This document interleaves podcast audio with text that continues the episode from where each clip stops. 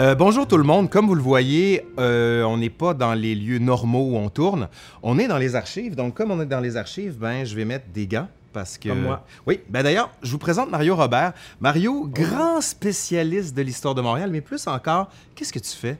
Ben, je suis l'archiviste en chef de la ville de Montréal. Oh, chef, oui, Oui. monsieur. Je prends pas un petit archiviste de Non, bas non, non, étage. Non, non, non, non. Non, non. Depuis presque 30 ans que je suis aux archives de la ville de Montréal. Ben oui, puis là, on a la chance, en fait, de pouvoir tourner dans les archives de Montréal, dans les voûtes. Comme on dit, on est passé par l'équivalent d'une grosse porte métallisée, bien sécurisée pour être sûr que tout le monde ne vole pas d'archives. Parce qu'il y en a eu des vols d'archives, ça, dans les histoires, dans l'histoire de Ah, Montréal. dans l'histoire, dans l'histoire du Québec, oui, mais ça- pas nécessairement dans, les- dans les archives de la ville, mais ailleurs, effectivement. Il y a des documents, par exemple. On pense juste. euh, bon, est-ce, est-ce un vol? Est-ce un emprunt? Euh, on parle du recensement de 1825 de Jacques Vigée, qui, a été, euh, qui est disparu des archives de la Société historique de Montréal. On ne sait pas à quelle époque, dans les années 60-70, et qui s'est retrouvé en 2000 euh, à l'Ancan. Et heureusement, il a été acheté Bravo. par un, un mécène qui ensuite l'a remis à la Bibliothèque Archives nationales du Québec euh, au Centre d'archives du Vieux-Montréal. Bon, ben, Donc, euh, heureusement, parce que c'est Ben un oui. bijou, cet ouvrage-là. Euh, c'est quand même le recensement de, de Montréal en 1825, écrit de la main de Jacques Vigier, qui était... Jacques Vigée, rappelons-le, qui, qui est était- le premier Ouais, maire voilà. de Montréal, mais Ouais. c'est aussi un des premiers employés parce qu'il était aussi euh, inspecteur des chemins, des rues et des ruelles. Donc, c'est un, un des premiers fonctionnaires municipaux de la ville. Et qui nous a va- donné la, la fameuse devise de Montréal. Oui, oui, oui, absolument. Oui, oui. Concordia Salus. Oui. Et qui nous a donné aussi les armoiries de la ville. Oui, tout à Donc, fait, qu'on vient euh, de changer. Oui. Il n'a pas été maire longtemps. Il était maire de 1833 à 1836. Euh, il a été nommé, hein, parce qu'à l'époque, en 1833, Ouais. les conseillers étaient élus par une minorité de personnes à Montréal. Bon, on parle du Vieux-Montréal, puis une minorité de personnes parce qu'il y a un sens électoral à cette époque-là. Mais sinon, euh, c'était un... la charte était là pour trois ans. C'était un... temporairement. Évidemment, 1836, on n'est pas loin de 1837. Qu'est-ce qui s'est 1837. passé en 1837 déjà? Vous en souvenez-vous? Je pense que c'est la rébellion. Oui, c'est ça. Je pense que c'est RBO qui s'est révolté. C'est tout ça. Moi, c'est ça que j'avais vu dans les, euh, RBO. les blagues qu'ils avaient faites. C'était les, les, les patriotes, quelque chose comme ça. Mais ouais, ouais, ouais, c'est ça. C'est une blague. Oui, oui, ça. Bon, en fait, vous l'aurez compris, l'archiviste, on met un 25 cents, Puis ça part. puis ça part. Mais la raison pour laquelle je voulais venir ici avec vous, c'est que là, ce que je fais sur la chaîne, c'est que je raconte beaucoup l'histoire, une histoire finie, vraiment. Il n'y a rien qui tout est interprété, tout est montré, comme si tout ce qu'on avait à faire, c'était ouvrir un livre d'histoire, puis simplement retranscrire. C'est pas comme ça que ça se passe faire de l'histoire. Puis la raison pour laquelle je voulais tourner ici avec toi, c'est pour montrer les fonds d'archives qu'on a ici au Québec, principalement à Montréal, ville où j'habite, où tu travailles bien sûr, et sincèrement la plus belle ville au monde. Si vous n'êtes pas d'accord, ben allez chez le diable. Mais l'intérêt de montrer justement les archives, c'est de montrer aussi la manière dont on constitue les fonds d'archives. Ce que je veux dire par là, c'est que moi, quand je suis arrivé dans les archives pour la première fois, je faisais mon mémoire de maîtrise, puis je me suis dit, bon, ben ça y est, je vais ouvrir une boîte, puis ça va être écrit Théâtre, 18e siècle, puis je vais pouvoir travailler. Hey. Mais c'est pas ça par tout qui s'est passé. Absolument pas. Ben non, puis on se rend compte que les archivistes, ce que tu es, ont une fonction déterminante sur la manière dont on va écrire l'histoire plus tard. Parce que toi, ce qui arrive, c'est que tu reçois des documents, puis tu te dis comment je vais classer ça? Puis le classement induit une manière d'écrire l'histoire éventuellement. Donc, je me suis dit, je veux rentrer chez vous. Donc, je suis chez vous, ici. On va se promener un peu tantôt, si on a le temps, là, pour oui. voir un peu ce à quoi ça ressemble. Mais la raison pour laquelle je voulais venir ici avec toi, c'est que tu m'as dit, ben écoute, j'aimerais ça que tu viennes parce que j'ai des pièces vraiment importantes et intéressantes à te montrer. Ben oui, puis il faut, ce qu'il faut aussi dire, c'est que euh, dans un premier temps, ici, là, tu regardes ça ici, c'est une voûte temporaire parce que Ouais. nous, on était à l'hôtel de ville. Donc, dans les sous-sols de l'hôtel de ville, mais sous les parterres de l'hôtel de ville, il y a des chambres fortes qui existaient depuis les années 20. Et euh, avec les travaux de l'hôtel de ville, on est ici temporairement euh, sur Saint-Denis, et, mais on a quand même un bel aménagement. Mais tu vois l'espace qu'il y a ici, mais il y a 4,6 km d'archives ici. Là. Alors, cette petite boîte-là, si on prend une petite boîte Va donc la chercher, je suis curieux de la voir, moi. Parce que le plaisir des archives, c'est justement d'aller chercher les choses, de les ouvrir, de découvrir. Ce qu'on pourrait appeler de la serendipity. La serendipity, c'est que tu sais pas ce que tu vas trouver, puis tout d'un coup, tu révèles quelque chose. OK, tu mets cette boîte-là Ouais. là, sur Sainte-Catherine. OK, tu la mets au coin de Papineau, sur. Sainte-Catherine. Puis 4,6 km, c'est que tu mets la dernière boîte au coin d'Atwater. Donc, c'est exactement ça, 4,6 km d'archives. Ah, tu peux marcher longtemps, là. Oui, OK. Et tu peux bon. consulter des archives longtemps. Mais il faut que ce soit des archives intéressantes parce que quand on dit archives, les gens disent, oh, on va trouver, je sais pas moi, une lettre de Papineau, on va retrouver euh, le journal intime de Maurice Duplessis. Mais des fois, les archives, c'est un petit peu plate ce qu'on trouve. Ben, c'est parce que dire il y a beaucoup de documents administratifs, Ouais. mais qui, je veux dire, sans ces documents administratifs-là, tu pourrais pas faire l'histoire de Montréal ou de la ville de Montréal. Donc, tu n'as pas le choix, là. Tu sais, je veux dire, il y a les personnalités, puis il y a aussi, si tu veux faire de l'histoire sérielle, ou si tu veux faire, euh, je sais pas, tu veux compiler des statistiques, ou si tu peux savoir c'était quoi les politiques euh, au 19e siècle concernant, euh, je sais pas, moi, euh, les cochons dans les rues. ça, Euh, c'est moi, hein? il semblait que ça m'intéresserait. Ben oui, hein? C'est même pas une blague. Ben, J'avais fait une vidéo justement sur les animaux, les procès d'animaux. Ben oui. Et on avait fait des procès à des cochons parce qu'il y avait eu des accidents, notamment à l'époque médiévale. Il y a un roi qui était mort à la suite d'un accident avec un cochon. Donc c'est très important, les cochons. Puis hein? il y a des règlements municipaux là-dessus. euh, Qu'est-ce Donc, que tu attends, veux? mais là, là, tu me titilles trop. Là, je veux qu'on ouvre la boîte. Ah, cette boîte-là, ça c'est particulier, cette boîte-là. Ouais. Ah oui, parce que ça, c'est les archives de la Cour municipale. OK. Donc, euh, les archives de la Cour municipale, c'est tous les, les procès qui ont eu lieu entre 1899 et 1950, jusqu'à ce que Montréal, c'est ce qu'on appelle, l'époque Montréal ville ouverte. OK. Donc, OK. euh, ville Alors- verte, j'aime ça. OK. Alors, normalement, Oui. OK, j'ouvre une boîte comme ça. Je l'ai pris au hasard. Je sais même pas qu'est-ce que j'ai pris. Alors, on va regarder la date pour commencer. Là, on est en le 20 mai 1930. OK? Et euh, en général, quand. euh, et puis ça, c'est probablement juste un mois, là. Tu sais, de mai à juin. Oui, c'est à peu près mai à juin. Alors, on prend un mois et en général, à 85% du temps, Ouais. OK? Si je tombe sur euh, une dame, Ouais. c'est qu'elle a été retrouvée dans une maison de prostitution ou qu'elle est tenancière d'une maison de prostitution. Mais ça veut pas dire que toutes les femmes sont Non, des tenancières. C'est ça, C'est ouais. ceux qui sont allés en procès. c'est ça. Parce que Ceux qui on a ces archives de la Cour faut municipale. toujours faire attention à cadrer Oui, absolument. d'où viennent les archives et ce que ça révèle. Exactement. Parce que ça, c'est- une minorité de personnes là, Ouais. qui s'en vont à la cour municipale. là. À part si c'est un, un ticket de, de- de stationnement ou un ticket de, de vitesse, quelque chose comme ça. Ouais. Mais dans les années 30, c'est vraiment la période où Montréal est une ville ouverte. C'est-à-dire que l'ouverture, les bars, euh, la prostitution, le jeu aussi, Mm-hmm. c'est vraiment... Et c'est contre ça que M. Drapeau et la commission d'enquête Caron, dans les années 50, se sont élevés. Et la- la- le fait que la police était un peu... euh, laissait un peu euh, passer Oui. de ce genre de choses-là. Donc, si tu trouves un homme, en général, il se trouve dans une maison de prostitution ou dans une maison de jeu. Donc, si je prends celle- celle-là que j'ai pris la première, là, Ouais. il ne faudrait pas dire le nom de la personne. Pourquoi OK? faut pas dire le nom? Ben, je sais pas. Les descendants pourraient peut-être être. euh, Ah oui, tu penses? Ça- Ah, je sais pas. C'est c'est très intéressant ça, comme question éthique. Moi, j'ai envie de dire, c'est que ce qui est du passé doit quand même faire surface. Sinon, à un moment donné, on se, se bride contre tout. Oui, mais tu sais que pour euh, les renseignements personnels, il y a une loi qui s'appelle la loi Ah sur la oui, protection des renseignements personnels. Mais on, donc, suppose, je vais faire une demande. Oui, Je- OK. je- je vais mais je pense que celle-là, on ne devrait pas avoir de problème parce que euh, on peut parler de la personne 30 ans après sa mort. OK, bon, on est correct. Et si c'est des informations médicales, c'est 100 ans. OK. Donc, ou 100 ans après la création du document? Alors, c'est 1930. Alors, comme vous voyez, il tout est improvisé en ce moment. Je ne savais pas ce qu'il allait avoir dans la boîte. Je ne savais pas ce qu'on allait voir.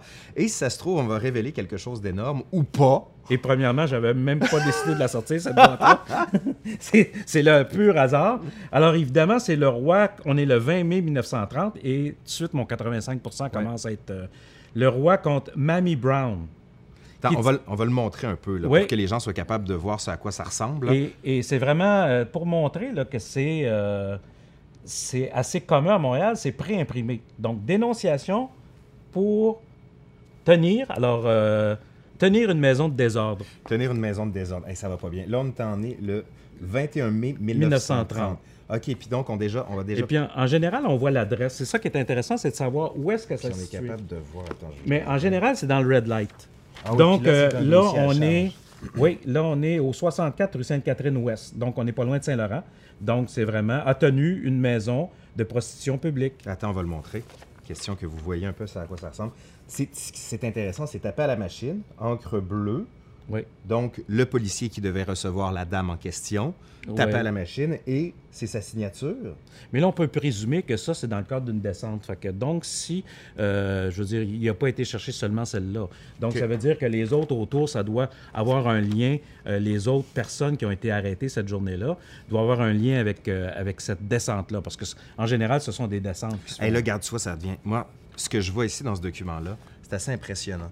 C'est que là, on a une description physique de la dame qui dit aux cheveux blancs, d'environ 200 à 225 livres de pesanteur, d'environ 5 pieds et 6 pouces, donc 5 pieds 6 pouces de grandeur, yeux bleus, euh, âgé d'environ 50 à 60 ans. C'est intéressant parce que ça montre comment on décrit les individus et comment on arrive à les reconnaître. Puis tu sais, tout dans l'histoire, c'est comment les documents policiers se sont servis de la description physique pour être capable d'encoder et que cette description-là soit capable d'être décodée pour reconnaître la personne. Entre toi et moi, avec cette description-là, je suis pas capable de la reconnaître. Non, moi non plus. C'est assez générique malgré tout, mais c'est aussi assez impressionnant. On a le nom du, euh, du sergent en question, Ouais. Wilfrid Bessette. On salue tous les Bessettes à la maison, d'ailleurs. Et là, on est capable justement de reconstituer la, la vie de Montréal, ville ouverte. Ça, Oui. c'est l'histoire classique comme on pourrait faire, où on se dit, on va regarder le type de femmes qui sont arrêtées, qu'est-ce qu'on leur reproche, faire des statistiques pour essayer de révéler tout ça? Donc, on a là un matériau qui serait très Oui, multiple. puis tu peux voir, je veux dire, regarde, là, c'est, je veux dire, c'est... Ça, c'est un et mois. ça, c'est un mois. Et on a de 1899 à 1950. Donc, c'est un certain nombre de boîtes. Donc, il faut vraiment que tu, euh, Ouais. tu, tu cernes ta période, hein, Ouais. euh, dans Et ce là, temps-là. chose très importante, quand on a fini de consulter, il faut le remettre au bon endroit pour les autres. Exactement. Et heureusement, il y a des numéros. Donc, celui-là, c'est le 74-18. C'est quand même, il y avait quand même une organisation. Ben, j'espère. Je veux dire, les archivistes n'ont rien inventé. Je veux dire, pour repérer les documents, Ouais. c'est souvent ça le problème. Alors, ah, justement, je suis retombé sur Mamie, Mamie Brown.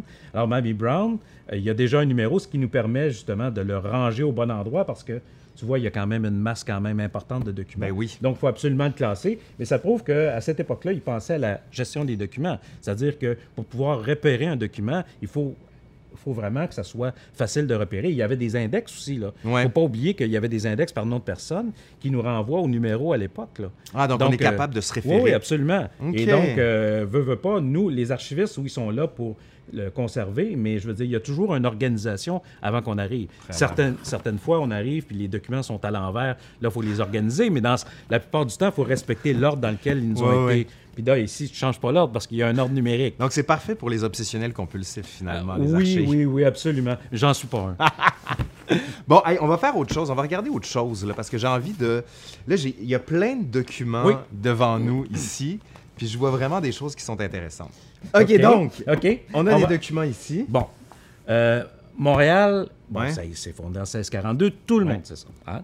Ben, pas, Mais- les, pas les Français, parce qu'il y a beaucoup de Français qui Ah, il y a des la Français? chaîne énormément, Ah, ben, qui rient toujours de notre accent en disant « Ah, c'est vraiment sympathique la manière dont vous parlez. » Vous aussi, c'est sympathique, et d'ailleurs, on vous salue. Donc, Ben, quand- 1642. Quand on était jeune, on riait de l'accent français. Ben, j'espère bien. Parce que là, maintenant, aujourd'hui, c'est tellement commun partout, euh, surtout quand on va dans le plateau. Oui, le 21e arrondissement de Paris. Alors, euh, 1833, je l'ai dit tantôt, on, euh, la ville existe pour la première fois. Et là, on va ouvrir Il le y avait Hochelaga avant, Euh, accessoirement. Ouais, 10 1535, là, oui. Mais, euh, tu sais, je veux dire, euh, oui, effectivement, euh, qu'on n'a pas encore retrouvé. Ouais. Euh, ici, tu as le premier procès-verbal du Conseil de ville de Montréal. Donc, la province Attends, on du Bas-Canada. Est-ce qu'on peut le montrer à l'écran? Bien sûr. Si on le montre délicatement. Alors, on Donc, voit voyez. registre premier des procédés du Conseil de ville de la Cité de Montréal, province du Bas-Canada. Très bien calligraphié. Très bien. La, la job du greffier, c'était d'avoir justement une belle écriture. Et là, c'est la première séance du Conseil. Euh, tous les conseillers ont été élus par acclamation, sauf un ou deux. Euh, mais on voit les personnes qui sont, qui sont élues. euh, ici. On a quand même Jacques Vigée, mais on a Robert Nelson qui va être le, Oui, le dans- chef de la rébellion patriote en, en 1838. Ce n'est pas son écriture, mais c'est son nom. Non, c'est son nom, effectivement. Et ici, là, ils sont tous nommés. Et ensuite, sais, pour déterminer qui est maire de Montréal, c'est Ah tout oui. simple que ça. C'est-à-dire, euh, il- ici, M. Rodier a fait mention, secondé par M. Nelson, qu'il soit de suite procédé à la nomination du maire de cette cité, sur, euh, Sur sur quoi? quoi? M. Jacques Vigée a été élu unanimement. Vigée signe parce qu'il est secrétaire de la, de l'Assemblée. Et là, M. le maire a pris le fauteuil. L'aventure de la ville de Montréal, comme administration municipale, elle commence là. là. Donc, ce document-là est le premier document officiel De la ville de Montréal. institue la municipalité de Montréal. Exactement. Très bien. Wow. Et euh, tu vois, ça, on est le 5 juin. L'élection avait eu lieu le 3.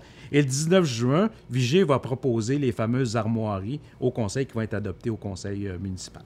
On va vous les mettre pour que vous voyez ça à quoi ça ressemble. OK, c'est impressionnant quand même. Non, puis euh, c'est quand même, euh, et c'est quand même des, des belles écritures. euh. Mais ça, entendons-nous, là, c'est la version officielle. C'est pas les débats comme tels. Ça, Non. Est-ce qu'il existe des minutes? Les... Non. Juste pour qu'on replace les gens. Non, il y en a pas ici, en tout cas. Parce que les... Les- juste pour vous replacer, là, quand vous avez des, des- des débats, c'est que tout n'est pas écrit par le greffier. Les débats, c'est par exemple ce que certaines personnes vont écrire pour se souvenir éventuellement, pour constituer ce document-là, qui est un document fini, Oui. où justement, on va pas montrer nécessairement les tensions Non, qu'il y c'est a. un document administratif. Voilà. C'est là que les, les décisions sont prises. Mais en général, à cette époque-là, euh, les, euh, les débats, tu les vois dans les médias, dans les journaux de l'époque. Ouais. C'est là tu, si tu veux avoir des débats, il faut que tu faut ailles voir dans les journaux et il faut que tu saches à qui appartient le journal aussi, là, pour savoir euh, quelle est la position d'un et de l'autre. Mais c'est important de montrer qu'une source, c'est surtout un environnement construit Oui, oui, qui doit servir quelque Oui, chose. Puis on peut pas faire dire n'importe quoi à une source, puis si on ne la contextualise pas, ben disons qu'il va nous manquer certaines armes, d'où la raison pour laquelle les gens, des fois, qui ne sont pas historiens ou qui sont pas archivistes ou qui n'ont pas les matériaux intellectuels pour comprendre, quand je dis matériaux intellectuels, ça veut souvent dire critique interne, critique externe, ben ils vont lire ça, ils vont dire ça y est, tout ça est vérité. C'est plus complexe que ça. C'est pas une question de vérité, c'est une question de même pas de point de vue, mais d'angle et de contexte. Donc, on peut pas faire dire n'importe quoi. Puis ça sert quand même de voir ces documents-là, de, qui sont les, quand, comme on dit, les sources. les gens confondent souvent ce que c'est ce que c'est qu'une source. Ils se disent, ah, j'ai consulté des sources en parlant d'ouvrages monographiques ou de synthèse. Des sources, c'est des éléments de première main Oui. qui viennent d'une époque écrits par les acteurs. D'où l'intérêt d'avoir des archives comme celle-là ici. Mais la chose importante, il faut pouvoir les critiquer, ces sources. Exactement. C'est la base, parce que si on prend, effectivement, comme tu dis, tout ça pour du cash, ben là, évidemment, tu, tu peux aller vers une mauvaise interprétation des choses. Puis critique, ça veut pas dire je suis pas d'accord avec Non, ce non, qui non, se dit. C'est pas du tout ça. là. La critique, c'est ce qu'on appelle une sorte de positivisme de quels sont les éléments, qui sont les personnages, qu'est-ce qu'ils ont voulu dire, quelle est l'amplitude que leur discours a eu et toujours à nuancer. Donc, le meilleur moyen, c'est de croiser les sources, un peu comme une enquête que policière. On a vu des archives policières tout à Ouais, l'heure. ouais. Un historien, un archiviste appelle à la barre des témoins. Puis les témoins, par exemple, c'est ce document-là. On va regarder avec les journaux, les, euh, les chroniques de l'époque, des journaux intimes. Puis tranquillement, on va arriver à construire le, le sens premier, pourrait-on Ouais. dire, de l'histoire. Mais tu vois, comme dans des procès-verbaux comme ça, souvent, les résolutions, c'est nous adoptons tel. Ouais. Donc, donc c'est difficile après ça. Ben là, c'est vraiment c'est la- le règlement ou la loi qui était à Montréal. C'est de cette façon-là qu'on fonctionne. Parfait. Donc, euh, Là, je vois quelque chose devant moi. 1848, Eastward 1. Qu'est-ce que c'est ça? Euh, premièrement, la couverture est des années 60. Je te, je te rassure, c'est pas une couverture des années 1848. Euh, c'est vraiment. Donc ça, c'est le genre de critique que l'on peut faire. Ouais, ouais, Moi, je ouais. regarde ça en disant, ah ben voilà, là, j'ai un document de 1848. Toi, tu arrives en disant, ben non, ça a été refait. La, la reliure a été refaite pour toutes ces. Les, euh, ça, c'est les rôles d'évaluation. OK. Donc, les- le premier rôle date de 1847. Celui-là, c'est celui tu de. peux nous rappeler ce qu'est un rôle d'évaluation? Rôle d'évaluation? Oui. Alors, euh, l'évaluation euh, foncière de la ville. Moi, je suis propriétaire. Tu es donc un je- propriétaire. je Donc, donc euh, aujourd'hui, vous allez sur Internet et vous Oui. allez sur le, si- le site de la ville et vous décidez pour, à telle adresse qui est propriétaire de cette, ce bâtiment-là et quelle est la valeur de ce bâtiment-là et combien de taxes ces personnes-là vont payer pour euh, faire en sorte public. que euh, la ville fonctionne. Alors, en- le premier rôle d'évaluation date de 1847, mais j'ai pris celui de 1848. Puis là, on voit tous les quartiers. Là, ah non, ça, c'est juste. Il y a Montréal, il y a cinq quartiers à l'époque. Mais là, c'est le quartier est de Montréal. Donc, on prend le Vieux-Montréal, là, on prend la partie est du Vieux-Montréal. Oui, oui, OK? Et puis là, on va aller. Là, c'est les rues qu'on a, a ici, Notre-Dame, Saint-Paul. Et on va aller à la page 11. Pourquoi la page 11? Parce que c'est celle que tu avais prévue qu'on regarde aujourd'hui? Absolument. Pourquoi la page 11? Puis C'est la Attends, rue, on va montrer. c'est la rue. Bon Secours. La rue Bon. On voit que tu es de Montréal, hein? Bon secours. Oui. Alors que moi, qui viens de Québec, je dirais bon secours. c'est comme les gens de Montréal disent Saint-Denis, alors Ah, que ouais. les gens de pas de Montréal, comme moi, disent Saint-Denis. Voilà. Les petits accents, parce que ceux qui le pensent, euh, pensent qu'au Québec, on a tous le même accent. Pas du tout. Et même Mm. certaines villes ont des accents spéciaux. Donc, qu'est-ce qu'on voit ici? Alors, on voit ici, si tu peux juste tasser ta main gauche, sûr. Tu vas en- sur la rue Bonscourt. Donc, la rue Bonscourt commence Ici. à Notre-Dame et elle arrête euh, au, euh, à l'église Notre-Dame de Bonscourt. OK? Et euh, tu vas me trouver là-dessus quelqu'un que tu connais, Hein? Stewart. Il- vers la fin. Vigée? Non. Pierre Dubourg, Oh! Louis-Joseph Papineau, gentleman, LJ Papineau, value, valeur, 100. Après ça, amount. C'est c'est quand même en anglais, hein? Oui. faut le signaler. Oui, oui, bien, Montréal est une ville majoritairement anglaise dans les années euh, 1840. Il ne faut pas oublier ça. là. Ouais, Donc, euh, alors ici, on a l'occupant de la maison, ouais. on a la rue, on a le numéro de porte, on a l'occupant. Donc, Papineau occupe sa maison. C'est la maison qui est toujours là aujourd'hui, qui était restaurée. On est en 1900, 1838. Non, on est en 1847. 47, ok, Oui. pardon. Alors, Papineau a aussi sa résidence euh, à Montebello. Ok. Donc, euh, sa profession, on dit gentleman, ça veut dire rentier, ça. En général, c'est ça, c'est ça que ça veut dire, rentier. c'est un de mes buts dans la vie, Oui, de c'est devenir ça. gentleman. Oui, oui, oui. Euh, comme tout le monde, d'ailleurs. Euh, propriétaire, donc Papineau est propriétaire. Ouais. Et euh, la valeur annuelle de son habitation, c'est 100 livres. Donc, euh, si tu regardes ici, euh, c'est une des maisons qui vaut le plus cher là, sur sa rue. Ouais, Il y en a un autre qui est à 100. Oui. Après, on a 75, 90. Oui, bien, il y a toutes sortes de choses. hein. Il, y a des, il y a des petites usines, il y a des cordonniers, il y a des, vraiment toutes sortes de... euh, c'est vraiment, il y a une mixité de... Innkeeper. C'est ça, un hôtel. Donc, il y a une mixité de personnes sur... euh, Hairdresser. mhm. Joseph et Langen. Euh, On a Monsieur Swing en bas. Mon favori, Robert Swing, quand même, qui est innkeeper. Venez chez Swing. Et la maison appartient à Jacques Vigée. C'est lui qui est propriétaire de cette maison-là. Donc, lui, c'est juste l'occupant. Ok, on peut voir l'occupant, donc le locataire Et le propriétaire. Donc, on voit que Jo- Louis-Joseph Papineau est propriétaire de sa- de sa maison. Puis si on continue, Bon, on- ça, c'est les taxes qu'il a, a payées, donc 7,5% C'est le montant reçu. Attends, 7,5 Ça- non, c'est 7,5 euh, de la valeur totale de sa maison. C'est ça. Donc, c'est 7 livres, et vu que c'est 100 livres, c'est 7 livres et 10, euh, probablement des sols ou des livres. euh, Des, Des deniers. ben non, parce que probablement, dépendant à cette époque-là, les gens, les anglophones parlaient de pound et, Ah. et les Français, ah, les Canadiens français parlaient encore de livres et de deniers et de sols. Même Près de ce- 100 ans après la conquête. oui, que- il y avait encore des deniers puis des sols. là. Euh, et là, ce qui est intéressant aussi, tu as les taxes, euh, le, le montant qui manque, mais Papineau a demandé une réduction de taxes. C'est le plus riche, puis c'est lui qui a le droit des réductions de taxes. Ah, il l'a eu? Ben oui, normal. Oui, l'a ben eu? oui. Il a eu sa réduction de taxes. Donc, Papineau est dans le 1% Oui, c'est ça, à cette époque-là, probablement. Ah, c'est impressionnant quand Alors, même. tu peux t'imaginer que euh, si jamais vous voulez consulter ces rôles-là, ils sont tous en ligne hein, sur notre catalogue des archives, archivesdemontréal.com. Et très sincèrement, moi, autant j'adore les archives, autant c'est intéressant de les voir de nos yeux vus. Oui. Mais autant des fois, c'est plus agréable d'être chez soi, de faire des zooms sur les archives et de prendre le temps. Parce que des fois, quand vous êtes dans des conditions comme ça de dépôt d'archives, Ben, il y a des heures d'ouverture et de Ben fermeture, oui, donc oui, tandis oui. que tu peux te coucher très tard si tu veux euh, pour consulter des archives. Oui, puis comme tout est accessible, en fait, la recherche peut ne plus jamais avoir de fin. Ce qui est un Euh, problème aussi, parce qu'à un moment donné, Il là, faut, mettre le, arrêter. faut mettre le point final. Là, celui-là, là, il, me, il me gosse dans le Ah, sens du terme. Ah, mais tu sais que les cartes et plans, c'est toujours fascinant. Mais attends, on va se replacer pour qu'on oui, puisse bien regardez, voir. on va, on va faire ça.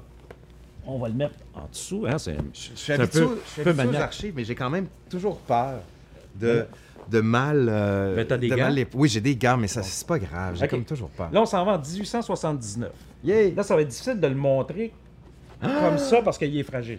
OK, ben, on va le retourner, si tu veux, vers la caméra, puis après ça, je vais faire un zoom. OK. Je vais aller derrière la caméra pendant que Mario va parler. Tiens, mets-toi au-dessus du micro. OK, on est revenu. Euh, là, on improvise, vous l'aurez compris, là, parce qu'on voyait mal le document. Donc, on a décidé de renverser et on me dit que c'est un très beau... Mario me dit que c'est un très beau document. Vous allez voir, ça vaut vraiment la peine. Donc, on va essayer de faire euh, au mieux pour que vous le voyez bien. Alors, dans un premier temps, c'est l'Atlas de la cité et de l'île de Montréal, euh, qui inclut les comtés de Jacques-Cartier et Hochelaga, parce que Montréal est séparé en deux à l'époque. ouais. Il y a deux comtés. Si on arrive à le montrer. Et ça, c'est euh, en 1879. Ce qui est intéressant, c'est la page suivante. Parce que là, on va voir vraiment l'île de Montréal dans son ensemble et vous donner un aperçu de c'est quoi Montréal en 1879. Ben, explique-nous, vas-y. Ben, Montréal, c'est ça ici. Donc, euh, ça. à partir de à peu près, euh, je dirais, euh, un peu à l'est de Frontenac, jusqu'à Frontenac à peu près, euh, jusqu'à Atwater, puis un peu au nord de, avec la montagne, parce que la montagne, euh, le Mont-Royal fait partie de Montréal à cette époque-là, et à peu près au, au- un petit peu au nord de Sherbrooke. Donc c'est ça Montréal, là. Je veux dire, euh, tout, tout ce qui est autour, ce sont toutes des municipalités autres. Par exemple, Hochelaga, qui va être la première municipalité annexée par Montréal en 1883. Après ça, ben, tranquillement, les autres, plusieurs autres municipalités vont être annexées en 1910. Jusqu'en 1910. Et la dernière, ça va être Maisonneuve, qui n'est pas là parce que Maisonneuve n'existe pas encore. Elle va exister seulement quand Hochelaga va s'annexer à Montréal. Wow. Et euh, ici, je vais te parler un peu de Longue Pointe Oui, parce que euh, je suis originaire de là. la Donc, bataille de Longue Pointe, oui, euh, Ethan Allen. Il y a la maison Ethan Allen, justement. dont je parle dans mon roman comme par hasard. C'est pas Ouais, une blague. ouais, oui. c'est vrai, ah, Oui, c'est le oui. fun. Le Je l'ai pas lu encore, ça va regarde, être tout ça va bien. Il y a tellement de choses à lire, là. Euh, et euh, parce que moi, ma famille, euh, les Chartiers d'Irobert, Ouais. sont arrivés à Montréal en 1653 avec Marguerite Bourgeois. OK? Et à l'époque, sa terre, c'était, tu vas connaître le lieu, où est-ce qu'est la place Ville-Marie aujourd'hui? C'était Ah sa ouais? terre. C'était sa terre, ça. À côté des Sulpiciens? Oui. Donc, il y avait une terre, Maisonneuve, il y avait donné une terre. Mais après ça, il n'est pas resté longtemps parce qu'il est allé, il, fait, il fait partie des premiers fondateurs de Pointe-aux-Trembles. Ah. donc dans les années 1666. Et euh, autour de 1700, euh, ils viennent s'installer à Longue Pointe. Donc, mon fils est la dixième génération à être baptisé à l'église Saint-François d'Assise de la Longue Pointe. Bon. Et, mais moi, où, est-ce que je suis né, ça n'existe plus, c'est le tunnel Louis-Hippolyte qui est là. Ah, Parce que tout ça a été mal. démoli dans, euh, pour construire le tunnel Louis-Hippolyte. Tout le vieux village de Longue-Pointe qui existait depuis, parce que c'est 1724 qu'on crée la paroisse. Donc tout ça Ouais, a été ouais. démoli pour construire le tunnel Louis-Hippolyte-La-Fontaine. Euh, en 63-64, la démolition a eu lieu. Wow. Donc, euh, tu disais que j'étais un gars de Montréal. Ben oui, je suis un Montréalais. Ben oui, ben moi je dis ça, mais j'ai quand même Un vrai. Moi j'ai un échangeur qui a mon nom. euh, Oui, l'échangeur Turcot. Oui, oui, absolument. Qui ne vient pas de ma famille. En fait, oui, mais il y a deux branches de mon côté. La famille de l'île d'Orléans, qui est- il y en a une qui est restée à Québec, dont je fais partie, et l'autre qui est partie à Montréal, qui a donné le, le fameux échangeur qui avait le village Turcot. Le village Turcot, Ouais, effectivement. exactement. Donc, euh, les gens qui disent Turcotte pour dire Turcot, là, c'est que vous venez jamais à Montréal. Parce que l'échangeur Turcot, c'est un peu big quand même ici. Oui, oui, c'est, oui, oui. Et des turcottes, il y en a à Trois-Rivières. Il y avait une terrasse turcotte à Trois-Rivières. Oui, mais on, moi, on m'avait raconté, je ne sais pas si c'est vrai, que les turcottes, souvent la manière dont on, on écrivait TTE, c'était ceux qui étaient partis à la fin du 19e siècle aux États-Unis, notamment dans, dans le Massachusetts et autres, et qui étaient revenus ici. Et comme turco, il y a un T à la fin, Ouais. en anglais, on dit turcotte. Donc, en revenant au Québec, dans le Canada français, on a rajouté TTE comme pour se Ah. distinguer un peu. Ah. Donc, moi, je suis la branche originelle et originale des Turcos de l'île d'Orléans, de la fa- la- du village de Sainte-Famille. OK. Hey, impressionnant. Puis si on tourne après, on a Ah, ben là, quartier on- par quartier. Oui, mais c'est parce que aussi, c'est que tu as la construction de toutes les maisons. C'est-à-dire, ça, ça vaut la peine. tu peux savoir. euh, attends, on va prendre. L'élévation des bâtiments. Ben, Ah non, pas l'élévation, c'est juste la... Tiens, on va prendre le, le- le vieux Montréal. OK, mais comment ça se fait qu'on ne tire pas des cartes les gens pourraient acheter de ça? Tu y avais pas pensé? Ben, parce qu'on n'est pas là pour faire de l'argent. Oui, mais non, mais... oui, mais c'est vrai, effectivement. Il n'y a même- personne qui a pensé à ça. C'est pas pour faire de l'argent, c'est Et juste pourtant, que- toutes ces, toutes ces cartes-là se trouvent euh, soit sur notre site, puis beaucoup sur le site de Bibliothèque Archives nationales du Québec. On a collaboré justement à une série de cartes, cartes euh, et plans sur Montréal. Oui, la, Euh, bibli- la- dans, BANQ. La fameuse, la boutique de la BANQ qu'on trouve maintenant à la Ouais. grande bibliothèque, il y a des très belles cartes, Ouais, celle de. Samuel de Champlain notamment. Là. Alors, si tu vois ici, tu vois vraiment, quand c'est en rose, ça veut dire que c'est des bâtiments en pierre ou en briques. Et quand c'est en jaune, c'est des bâtiments en bois. Attends, on va ouvrir un peu comme ça vers la caméra Oui. pour que les gens soient capables de se replacer. Alors, Vous on voit l'hôtel de ouais, ville. l'hôtel de ville. Donc, qui est tout, tout neuf. Là. Il a été inauguré euh, quelques années auparavant, euh, l'année, l'année précédente même. Euh, on a le Champ de Mars ici, on a le Palais de justice, où présentement l'hôtel de ville est occupé. Et le tour de Ville-Marie qui s'en viendrait mourir de ce là. côté-là ici. Où est-ce qu'il y a le drill, euh, le- ça s'appelle le drill hall, qui a été démoli dans les années 70. Donc, l'autoroute Ville-Marie, elle Ok. passe ici. Là. Et tu vois, ce qui est en rose est euh, brique ou en pierre. Ce qui est en jaune, c'est euh, des, des bâtiments en bois. Donc, euh, dans Montréal, il n'y en a pas beaucoup parce que c'est interdit de construire en bois dans ce secteur-là. Ouais, avec les feux. Donc, et quand il y a un X, ça veut dire que c'est des, euh, des étables, des, des, des sheds, des dépendances qu'on a, qu'on retrouve, qu'on retrouve en arrière des maisons souvent. Wow. Donc, on est vraiment Donc, on voit le capable square de- ici. de tout voir où étaient les bâtiments. Non, mais sincèrement, c'est que ça, tu m'imprimes ça, puis moi, je l'affiche chez nous avec grand plaisir.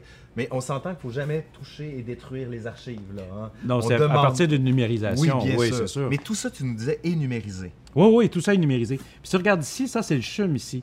Puis il y a encore la, Ah, la, oui. la pla- la- la place où se trouve le, euh, le monument à Chénier. Et à l'origine, euh, ils, devaient construire le CHUM là, mais ils se sont rendus compte que c'était, euh, quand ça a été donné à la ville au début du 19e siècle, c'était pour que ce soit un- une place publique, Ah. un parc public. Donc, ils ne pouvaient pas construire là. C'est pour ça qu'encore le CHUM, la partie du CHUM, ne se rend pas jusqu'à Saint-Denis, mais qu'il y a une partie ici que l'on retrouve, euh, on, on- on va retrouver la statue de Chénier ici.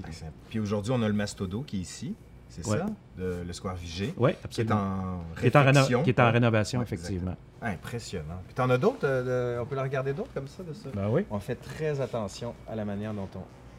Mais décale-toi un peu parce que je veux pas que tu sortes du cadre, Oui. là. Puis, On change. ouais, on change. On change. Parce que là, on pourrait, on pourrait regarder ça euh, tout Ouais, avant ouais, midi. ouais. Juste ça, là.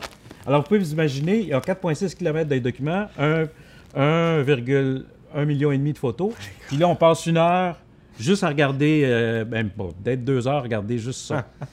Comment tu peux imaginer dans une, une vie que tu peux passer dans les C'est impossible. Ouais, C'est ben, impossible. C'est impossible. Mais en même temps, c'est tout le plaisir de la chose. De... Mais il y a aussi quelque chose de très monastique dans les archives. On rentre là-dedans, puis on est dans une forme de contemplation. C'est comme si ça suintait à travers nous cette histoire d'un temps passé, mais qui n'est pas si éloigné de nous quand même. Là. Mais c'est un plaisir aussi. Ouais. il, faut, voir ça aussi comme un plaisir. hein. Euh, parce que sinon, si tu n'as pas de plaisir dans- en- à regarder des archives, ben, t'es mieux de faire autre chose. Oui, mais je pense que ça se voit qu'on a du plaisir actuellement. Alors là, j'ai des archives. Ah, je vais peut-être commencer par ça. Ah non, je vais commencer par ça. Je vais commencer par des classiques. OK. Des classiques. Tu sais que nous, on n'a pas beaucoup d'archives du 17e, 18e siècle. Non, et ça, c'est mon siècle de prédilection. C'est pour moi, ça. J'ai fait ma thèse sur le 18e Ben oui, siècle. absolument. Moi, je me suis dit, je vais peut-être sortir quelque chose pour, euh, pour, pour l'intéresser. Euh, souvent, par exemple, il y a des archives qui nous arrivent, Out of the blue. Oui, ou que dans les, au milieu du 19e siècle ou 20e siècle, il y a des gens qui ont... Décale-toi juste un peu. Recommence ce bout-là. Ok. Parce que tu sors un petit peu trop du cadre, c'est correct. C'est parce que je bouge trop. C'est pas grave, je m'en fous. Continue. Voilà. Donc, il y a des archives. Donc, il y a des archives qui euh, arrivent. Bon, nous, on est les archives de la Ville de Montréal. Ouais. Donc, c'est des archives administratives, gouvernementales qui nous proviennent des services. Mais il y a des gens qui nous offrent des archives aussi. Et il y a une certaine époque, il y a des gens qui il y a- il y a des- ils vendaient des archives. hein. Il y a des ventes d'archives euh, au milieu du, du 20e Ouais. siècle. Les- la Ville a acheté, par exemple, deux manuscrits dans les années 40, autour du 300e anniversaire de Montréal. Il y a un marchand d'Ottawa qui a offert euh, deux archives euh, importantes à, à la ville de Montréal et qui se sont retrouvées à la Bibliothèque centrale. On va commencer par celui-ci, le plus ancien de 1659. OK? J'ai juste lu rapidement. Alors, c'est Jeanne Mans qui fut le salut de Montréal, maintient l'Hôtel Dieu grâce à un don de 20 000, li- de 20 000 livres de Madame de Bullion. Alors ça, ça a été relié. Oui, oui, c'est après. Oui, oui, On c'est- devine tout de on suite, là. Et là, c'est une signature autographe de Jeanne Mans, parce qu'il faut dire que euh, début du 20e siècle, c'est pas nécessairement le contenu qui les intéressait. Souvent, euh, les collectionneurs, c'était les signatures, Ben oui. donc les autographes. Donc, on voit ça souvent, des autographes, mais souvent, c'est assez intéressant ce qu'on peut retrouver dans les textes. là. Ouais. Malheureusement, à des certaines époques, il y a des collectionneurs qui ont découpé les signatures. euh, et ça, c'est. Eh oui, et c'est arrivé, qui mettaient ça dans un beau Un scrap- beau cadre. Non, un scrapbook. Ben oui. Mais tu sais, c'est quoi un scrapbook en français? Un book de scrap. Un spicilège. Ah, comme un miscellané. Un spicilège, Ah, c'est le mot ça. français de Spicilège. spicilège. Je vais t'en montrer un spicilège. D'accord. Donc, Jeanne Mance, on va juste rappeler qui est Jeanne Mance, pour ceux qui ne la connaissent pas. C'est la cofondatrice de Montréal. Important, cofondatrice. Oui. On dit souvent qu'il y a un homme simplement qui a fondé Montréal, que ce serait Maisonneuve, et que point barre pas du tout. Et je pense que ça fait une dizaine d'années qu'on a reconnu... En 2012. 2012, c'est ça. En Moi, ça, 2012, on a, euh, la ville de Montréal a reconnu Jeanne Mance comme étant cofondatrice de Montréal. Il était temps. Oui. Et d'ailleurs, ça faisait longtemps, parce que même dans les années 30, Ouais. il y a des historiennes, euh, des bibliothécaires à l'époque, qui euh, voulaient que, qui étaient reconnus comme é- qui disaient que Jeanne Mance devrait être reconnue comme cofondatrice de Montréal. Et même Victor Morin a dit oui, on devrait le faire. On parle des années 30, on parle des années 40. Donc, euh, il pensait déjà à cette époque-là, on y pensait, et évidemment, c'était, c'est venu beaucoup plus tard. là. Était. Alors là, si on ouvre ça, Alors ici, Ah oui, je reconnais, là. tu as le 29 mars euh, 1659. J'en ai Attention parce que il, il- il est en morceaux. Oui, ça se défait, ça. hein. Mais on va aller voir à la fin. 1659. Et tu sais que c'est un don de 20 000 livres. Oh, ah, oh. ah, on a perdu un bout. Ouais, c'est un petit papier. euh, Mais là, on explique ce que c'est, tout simplement. c'est un acte notarié Oui. signé par Jeanne Mance. Et on va aller voir la signature de Jeanne Mance. C'est des actes. C'est des actes qui ne sont pas faits ici, ils sont faits à Paris. Donc, on peut présumer qu'ils ont traversé l'Atlantique, euh, bon, Dans le courrier postal. euh, avec, la- avec une personne en Ouais, particulier. Mais euh, pourquoi on, on retrouve beaucoup de documents des fois qui viennent de Paris et de l'Europe? Bon, avec la Révolution, avec euh, la Commune de Paris, peut-être qu'il y a des archives qui se sont perdues. Hein? Ben oui. Il y a des archives aussi qui ont disparu. euh, Et euh, là, on voit Jeanne Mance, la signature. Et en dessous, c'est des notaires. Ouais. Alors, Ah, on il- voit qu'il y avait déjà des médecins à l'époque. oui, mais je pense qu'il voulait, faire, il voulait être sûr que personne ne recopie leur signature. Hey, ouais. À défaut de sceau, Oui, c'est vrai, on n'a pas de sceau. S-C-E-A-U. Ouais. Euh, évidemment, euh, je pense que c'était une façon de, de se démarquer là, au niveau de la signature. Ah, c'est magnifique. Et, euh, et on s'est considéré aussi, c'est l'archiviste des hospitalières qui, qui m'a dit que c'était le, le véritable acte de fondation des, des hospitalières de l'Hôtel Dieu. Celui-là? Oui, c'est à partir de ce, ce don-là que les, les premières hospitalières vont venir avec Jeanne Mance. Ah! Attends, on va remettre. Donc ça, c'est 1659. Quand même. Alors là, on va aller à 1668. Donc, encore là, la belle couverture. Donc, le fondateur de Montréal, Paul de Chemédé, sieur de Maisonneuve, cède ses droits au séminaire de Saint-Sulpice, 1668. Ah, les sulpiciens. Les Sulpiciens. Donc, et ce qui est intéressant là-dedans, c'est le début. Donc, on est le 4 avril 1668, 4 en chiffre romain, mais Ouais. 4, euh, barres et non pas le 1V. Là.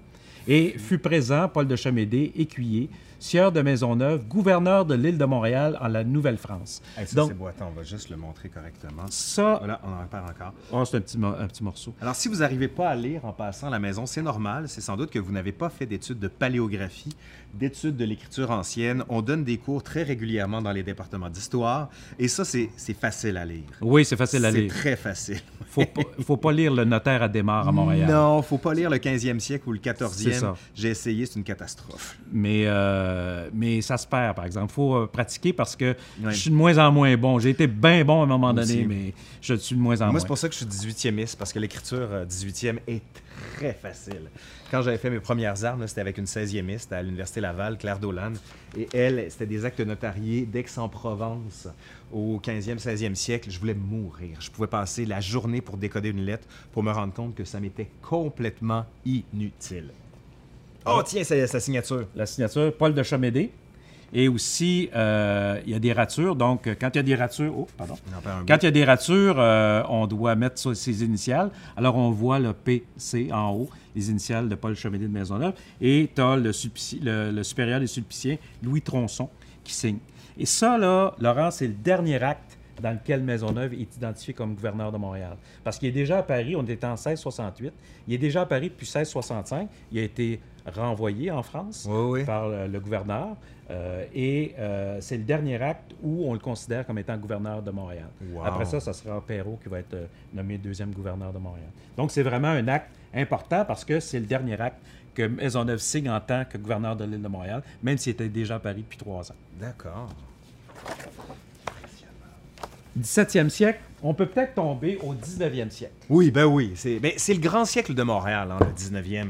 Ah, je La- le vois! La, le curé Labelle! la correspondance du curé Labelle, Oh. le sous-ministre à la On- colonisation. On salue Antoine Bertrand, qui d'ailleurs a joué le curé Oui, Labelle ben oui, dans les pays absolument. d'en haut. Absolument, très bon. Euh, alors ici, c'est toute sa correspondance. Euh, on a deux volumes. À l'époque où il est euh, secrétaire, sous-ministre, sous Honoré Mercier. Et on a là-dedans une de ses dernières lettres, c'est sa lettre de démission. Ça, c'est drôle. Alors c'est ici. Alors là, on Attends, voit, c'est va le- la montrer. là on voit Donc, ici. alors ça, là, on voit que l'écriture est très, très, très facile, là, si vous Oui. la voyez bien. Là. Honoré Mercier, premier ministre du Québec. Bon, 26 décembre 90, 1890. 190. C'est, oui, c'est ça. En 67, on- en 67, tout était Oui. beau. En 90, on, euh, le curé Labelle démissionne. Donc, Donc- attends, je, je vais la lire pour la première fois. Oui, vas-y. Monsieur le Premier, devine le Premier ministre, je suis venu à Québec en qualité de député ministre de l'Agriculture et de la Colonisation, perdant un temps, Pendant un pendant temps, un temps déterminé, par les circonstances et sujet à l'approbation de mes supérieurs ecclésiastiques. Je crois que l'objet de ma Mission. de ma mission est terminée et en conséquence, je donne ma démission. Donc c'est C'est quand même un des rares prêtres qui se trouve dans des gouvernements à cette époque-là. là. Donc, euh, et puis Curie Labelle, c'est une légende. On veut pas, c'est vraiment. une légende. Euh, Je veux dire, on peut pas. euh, Donc, c'est sa lettre de démission à Honoré Mercier en décembre 1890. Est-ce que c'est l'original? Ben, c'est-à-dire que c'est la copie. Oui. Parce que euh, la, La copie, copie, c'est Mercier qui l'a. oui, l'original, c'est. Mercier qui l'a. Et ça, c'était qu'un calque, dans le fond. Là. Il y avait comme. euh, Mais on se demande souvent comment ça se fait qu'on peut éditer des correspondances aller et retour. C'est parce que les gens qui écrivaient il gardait des, ben Voilà. oui, il gardait des- un exemplaire de ça. Il voulait savoir à qui il avait écrit. C'est un peu normal. Là. Voilà. C'est, classique. Ben, c'est comme les courriels aujourd'hui. Vous regardez dans votre boîte Oui. message envoyé. Envoyé. Donc, vous avez le fil. Donc, on pourrait refaire la correspondance avec des courriels. Donc, si ça se trouve, vous allez passer à l'histoire à cause de votre boîte courriel. J'espère pas, parce que moi, il y en a à peu près 45 000 dans ma boîte courriel. Oui, puis souvent, si les gens euh, répondent, répondent, Oui. répondent, alors on a. Si tu, décides de l'imprimer, tu en as 10 pages. là. Non, c'est Non, c'est. Non, c'est pour ça qu'on parle beaucoup de dématérialisation des archives actuellement. Mais tu sais qu'un archiviste, là, Ouais. ça conserve. Oui. Mais je veux dire, euh, qu'est-ce qui est conservé dans tout ce qu'on produit? À peu près 4 à 5 de tout ce qui peut être produit comme document euh, dans une administration. Il y en a 5% qui ont une valeur historique, Ouais, ouais, une valeur de témoignage. Donc, il y, a des, il y a des documents qu'on conserve pour des raisons juridiques. Il y a des documents qu'on conserve pour des raisons d'information ou de témoignage. Mais c'est quoi ces 5% Je veux dire, on ne garde pas toutes les factures. hein. Mais non, non, non, C'est- non. Au bout de 5 ans, 7 ans, là, on les élimine. impôts, les impôts notamment. C'est ça, On a dit exactement. au bout de 10-15 ans, vous vous débarrassez Ben non. de ça. Mais on, on garde des trucs, des compilations. Oui. Par exemple, tous les petits documents qui ont été euh, les petits comptes de, de, taxes municipales. Ben, nous autres, on ne gardera pas les, les comptes qu'on a envoyés au la ville, envers- en- les comptes que les gens ont, ont reçus chez eux, le papier. La ville ne conserve pas ça. Elle conserve le rôle d'évaluation et le rôle de perception. Donc, tu gardes les, les trucs compilés avec. As les noms des personnes et tu as toutes ces informations-là. D'accord. Impressionnant. Hey, je pense qu'on a. Est-ce qu'il y en a d'autres? Ben oui. Oh yeah! C'est pas fini! J'en ai deux autres. Ah non, j'en ai non, j'en ai même de l'autre côté. OK, bon, on va aller chercher. On va commencer par celui-là. Ben oui, ben oui, on n'est pas pressé. Vous pressez, vous? Hey, J'imagine pas, là, si vous êtes rendu là dans cette vidéo, du moins à cet endroit-là dans la vidéo, c'est que vous voulez en savoir plus puis que vous êtes un fan d'archives. Donc, ici, on a. Ben oui. Là, tu parlais du 18e. Ben oui, mais là, ça parle parce que tu sais que mon grand-père a écrit un dictionnaire sur le français au Canada en 12 volumes, qui a été ensuite édité chez Larousse. Donc, celui-là, ça me parle énormément. Comment il s'appelait ton grand-père? Gaston Dulon. Ah oui. Oui, et Oh, j'ai wow. sa bibliothèque à la maison. Ah oui. Encore aujourd'hui, oui.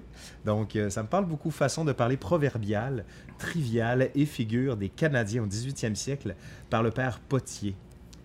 Et euh, évidemment, la reliure est. Ben oui. on s'entend. Elle a été refaite, là. Mais. euh, Alors, on a une Ah. petite histoire note sur le père Potier, qui est un jésuite de la province gallo-belge, missionnaire en Nouvelle-France. Euh, et là, on parle de- des années. euh, la fin du régime français, là, entre 1743 et à peu près 1758. Là. Est-ce que ce livre-là a été édité depuis? Euh, à au début du 20e siècle, si je ne me trompe pas, il a été, oui, il a été édité. Mais ça, c'est un peu sa biographie, mais il faut voir l'écriture du père Potier et le concentré. Ah, mon Dieu, que ça me fatigue déjà. C'est... Eh, mon Alors, Dieu. tu peux t'imaginer des locutions, des, euh, des phrases. moi, je tombe sur gros cochon. Oui, N'appelle ainsi en riant ou par injure un homme gras Et gros. d'un visage Réjoui. Attendez, euh, je vais le montrer quand même pour qu'on puisse en profiter un peu plus. Je, je pense que je suis capable de faire un zoom à partir de ça, là, vous allez le voir. mais là, on a, on a fini de lire la, la partie française, mais ensuite, c'est écrit en latin. Ah oui. Donc, il y a toujours une description latine de, de la, la locution en Hey, question. c'est fou ça. Alors, euh, j'ai aimé, toi? Euh. Chercher midi à Ça. 14 h. Ben oui, l'expression. Ça, ça- ça remonte de loin, là. Et Donc, que- chercher midi à 14 h, vouloir trouver de la difficulté où il n'y en a pas. Nodum in skirpo quarere terre. C'est la version latine des choses. Moitié figue, moitié raisin. Ouais, mi figue, mi raisin aujourd'hui. C'est ça. Regarde, on- il y a plein de choses. Montrer les dents à quelqu'un. On n'invente rien en soi. Oui. Ah, celle, ah, celle-là est la bonne. Je, je te lis. Et, soyez, lis faites, la- lis attention. Faites Ouais, attention. Alors, il faut que je, je regarde par-dessus mes lunettes. C'est pour ça que je mets le livre. Euh, il vaut mieux laisser l'enfant morveux que de lui arracher le nez. Ça veut dire un Et- petit mal doit se souffrir plutôt que d'y remédier par un mal plus grand. OK, donc laisse ton enfant morver puis arrache pas le nez. C'est ça. Ça veut pas dire que les gens arrachaient le nez, Non. là. C'est une a- expression. Mais il n'y a pas personne qui dit ça aujourd'hui. Non, il n'y a plus personne. Ça s'est perdu dans la nuit des temps. Ah, ça, je déteste cette expression. La nuit des temps. OK. Ah, puis il y a A dans l'admiration. Le terme français, c'est A, AB, non. A dans l'admiration, A dans la joie. Sais, le A, A, H. Ah, ouais, ouais. Donc, tu as tout ça Ah, là-dedans. Dieu. non, mais je veux dire, tu juste peux, pas, tu peux passer euh, quelques jours euh, juste à lire tout ça. Parce qu'il y en a, là. Puis attends, on va avancer un peu, juste y aller au hasard. là. Vous voyez un peu. Assez impressionnant quand même. C'est quelqu'un de minutieux. Oui, vraiment. Très minutieux. On dirait même un peu, euh, un peu graphomane. Mais on est content de l'avoir aujourd'hui. Ah, complètement. Mais euh, c'est pour ça que si vous voulez passer à l'histoire, des fois, plutôt qu'être connu, vous pouvez vous dire, je vais écrire euh, une, histoire de mon temps, des mœurs actuelles, puis dans 50, 60, 200 ans, si la planète existe encore, on va peut-être se référer à vous pour expliquer comment fonctionnait Montréal dans les années 1900, 2020, quelque chose comme ça. Donc, vous avez peut-être euh, votre chance de passer à l'histoire. Oh, une boîte rouge, album Vigé. Je vais te montrer un spicilège de luxe. Oui. un scrapbook de luxe. Donc, c'est l'album Vigé.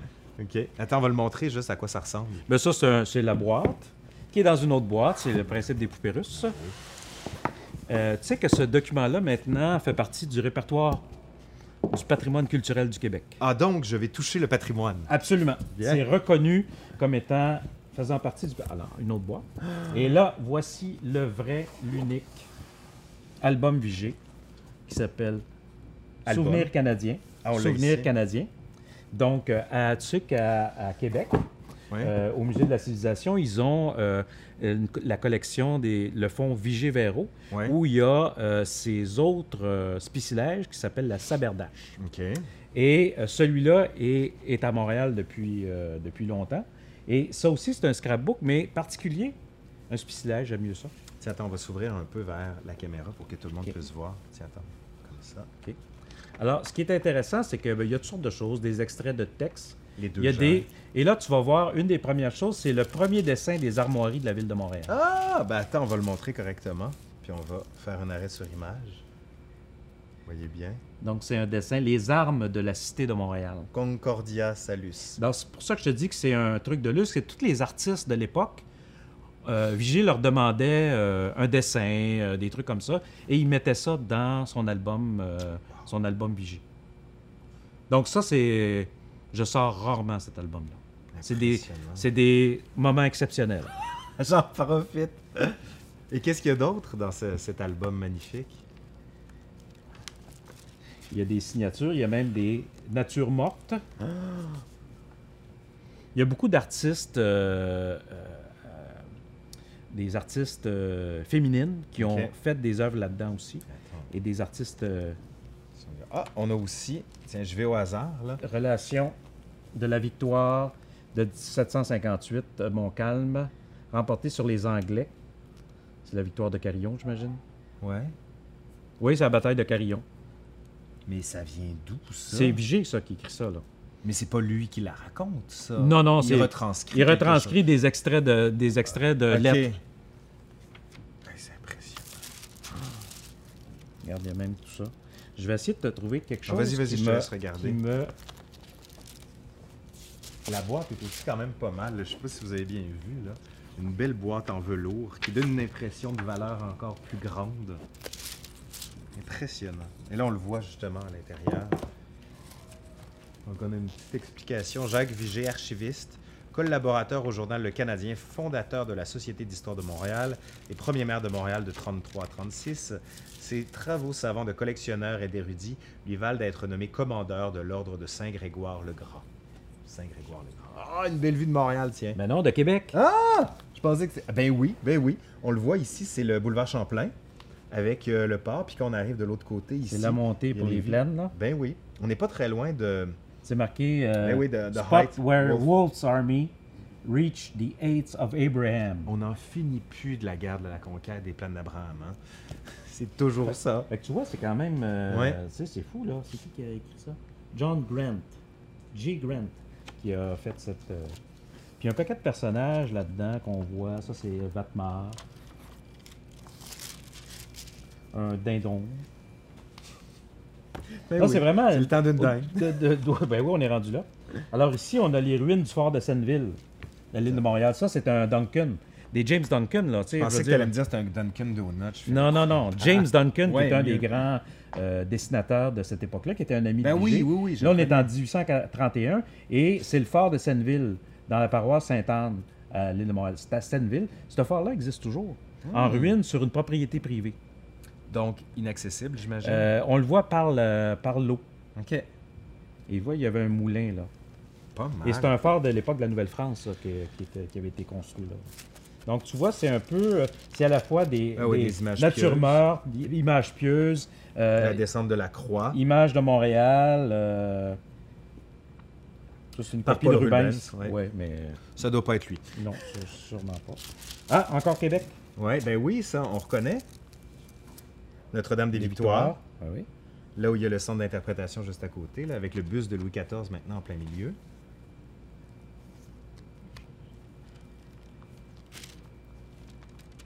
Donc, vous voyez, c'est ça, c'est quand on tombe dans des archives, on peut, pas, on peut passer des heures.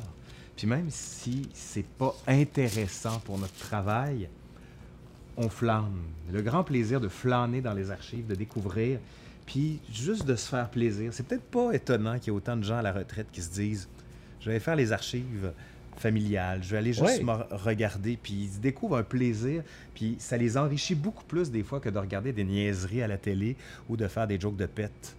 Mais tu sais que tout le monde a des archives de toute façon. Oui. Les- juste ces photos familiales, des fois, photos de ses grands-parents, on va dans les années 30, on va des années 20, des années 50. C'est fascinant. Les gens sont maniaques de ça, de regarder des photos anciennes. Ah, là, je vais te regarde. montrer, regarde, Oui, c'est magnifique ça.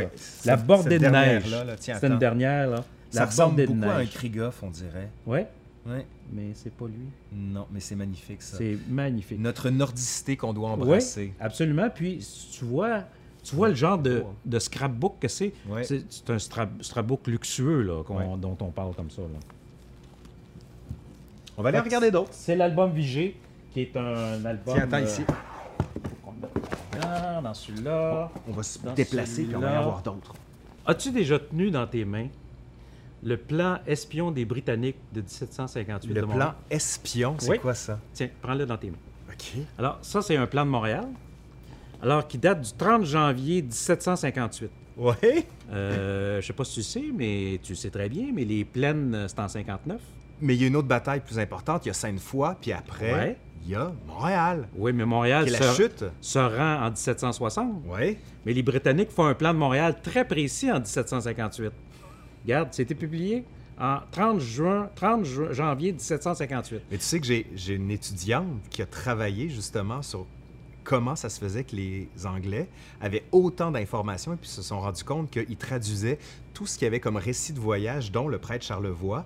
Et ça, ça serait, entre autres, une des interprétations de Charlevoix qu'on en aurait faites. C'est un magnifique mémoire de maîtrise, là, Ben d'ailleurs. oui, absolument. Puis là, tu regardes, là, tous les bâtiments sont là. On sait où est qui, Ah! qui est où, etc.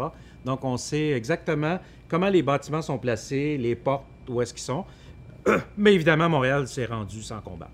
Oui, et on se souviendra que Lévis a brisé son sabre pour ne pas avoir à se rendre. Il a fait brûler les drapeaux. C'est ça qu'on raconte. C'est une légende, ça. Oui, c'est une légende. Qui est- Oui, une belle légende. par Oui, oui, mais l'histoire est faite de légendes. Ah oui, Et absolument. Le but des historiens, des fois, c'est de les démonter. Puis là, je voulais te montrer quelque chose que euh, on a découvert. Il y a pas.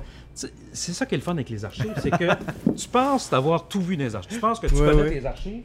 Oups. Oui, il y a, il y a- C'est ça, oui. du matériel pour enregistrer, donc des fois, ça... Oui, surtout quand on bouge beaucoup comme moi, puis qu'on oublie qu'il y a une caméra.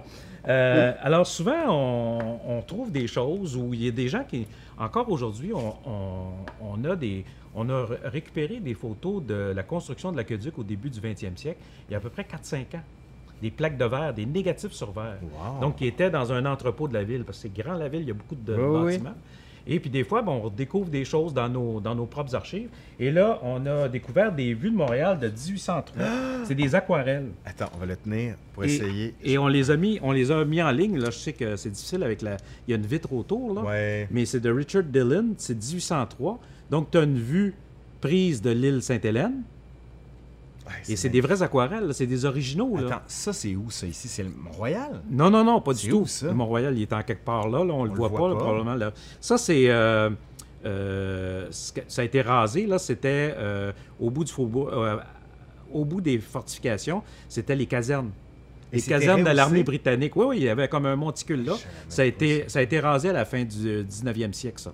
Ah. Et puis là, tu vois l'église Notre-Dame ici. tu vois vraiment Montréal en 1803. Donc, c'est vraiment à l'époque où on, commence à démolir les fortifications. À partir de 1801, on va démolir tous les, toutes les fortifications autour de la, ville pour permettre à la ville de, de, s'agrandir, parce qu'évidemment, ces fortifications-là sont un frein au développement de la ville. Parce que développement économique, C'est ça. Donc, ça, c'est la vue à partir de l'île Sainte-Hélène.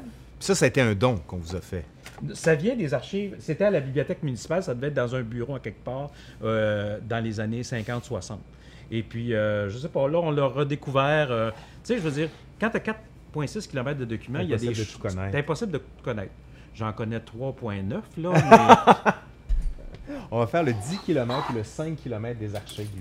Et puis là, c'est à partir de la montagne. Ah, ben oui. Là, je reconnais très bien. Mais là, on la voit, le fameux monticule dont on parlait. Puis on voit, ce serait... Et les casernes de l'armée britannique étaient là. D'accord, on voit les moulins aussi. Donc là, on tu, vois, tu vois des travailleurs, des personnes ici avec un baluchon sur son épaule.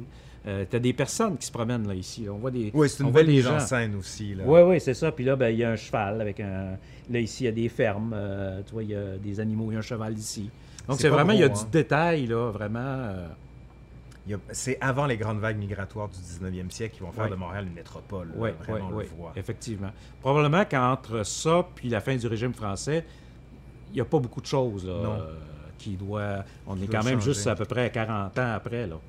Je pense qu'on va bien, oui. Au pire, je ferai un petit zoom. Moi, je trouve ça ah, magnifique. Le 1803, là. Ah, c'est magnifique. C'est très. Euh, c'est émouvant. Ça, c'est la première fois comme ça. que je les montre. T'as plein de primeurs. J'ai tâché de leur donner T'as plein de primeurs. qu'ils doivent avoir. Hey, c'est impressionnant quand même, Mario, tout ce qu'on trouve ici. Là. Vraiment, là, je pense qu'il nous reste seulement à te remercier. Ça me fait plaisir. Écoutez, ben, on vous remercie vraiment d'avoir, de nous avoir suivis dans cette promenade, qui n'en était pas vraiment une. Là. On voulait juste vous montrer ce à quoi ressemblaient les archives, ce qu'on pouvait trouver, improviser aussi pour le grand plaisir. Puis je voulais vous présenter Mario, parce que Mario est sans doute un des personnages les plus importants de l'histoire de Montréal. Je dis ça, mais pour les historiens. C'est moi, j'ai écrit pas mal de livres sur l'histoire de Montréal, puis à chaque fois que j'avais une question, pour une photo en disant c'est quoi ça, euh, à quoi ça se réfère, ou je cherche une photo sur telle telle chose. Mario, tu trouvais toujours tout ce qu'il me fallait. Je suis pas méchant là-dedans. Oui, c'est pour ça que ben, mon dernier livre, celui Montréal à 360 degrés, il y a bien des fois où tu m'as sauvé la mise, tu m'as évité d'un ridicule assez évident. Donc, merci. Puis je voulais justement que les gens le voient. D'autant plus que, ben, je pense qu'on peut l'annoncer. Là, tu t'en vas à la retraite bientôt. Oui, dans quelques mois. Ouais, ah, oui, c'est un peu un Après 29 ans de loyaux services ouais, donc aux archives. Je voulais te remercier aussi pour tout ce que tu as fait. Puis on espère que les archives soient encore subventionnées, soient élargant à la hauteur de nos ambitions. là. Mais la Ville de Montréal prend bien soin de ses archives et de ses archivistes. Bon, ben merci Mario. Ben, c'est un plaisir, Laurent. C'est un plaisir de te voir. ben, merci en tout cas. Puis encore, si vous aimez ça, ben, abonnez-vous à la chaîne ou encore laissez un commentaire. C'est toujours les commentaires qui font que la vidéo est de plus en plus vue ce qui fait monter l'algorithme. Ou vous pouvez encore nous soutenir avec le Patreon qui est juste en dessous. Là, vous pouvez cliquer. Allez, ben, moi, je suis Laurent Turcot, Mario Robert. On vous remercie, puis on vous dit à la prochaine. Bye. Salut.